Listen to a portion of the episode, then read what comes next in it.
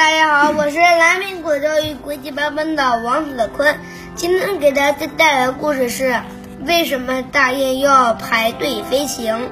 大雁在飞行时会利用上升的气流在空中滑行，以节省体力。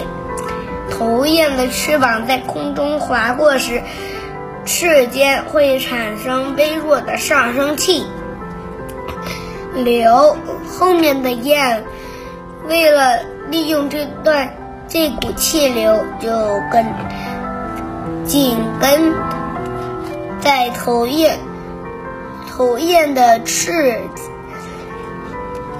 尖后面飞，这样就会排列成整齐的雁队。除此之外，排列成队飞行还有利于避免雁群中的右眼受到天敌的危害。好了，今天的故事就讲到这里，我们下一个再见。